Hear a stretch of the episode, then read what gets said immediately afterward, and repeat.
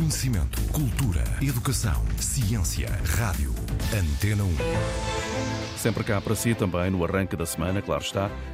Vamos lá saber que palavra vem por aí hoje. Em estúdio já está a Mafalda Lopes da Costa. Olá, Mafalda Viva, muito boa tarde. Bom dia, Augusto. E a palavra do dia é dinheiro. Ah, E esta palavra vem do latim de denários, que era uma moeda de prata que valia 10 assos, ou seja, 10 moedas de cobre, sendo que os assos eram também a unidade de medida na antiga Roma.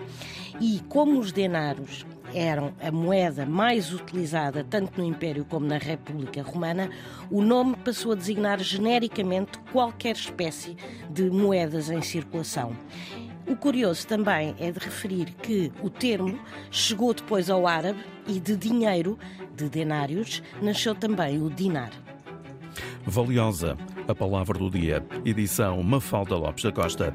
A palavra do dia também no RTP Play, Spotify, Google e Apple Podcast, de segunda a sexta-feira, na Antena 1. Portanto, amanhã há mais.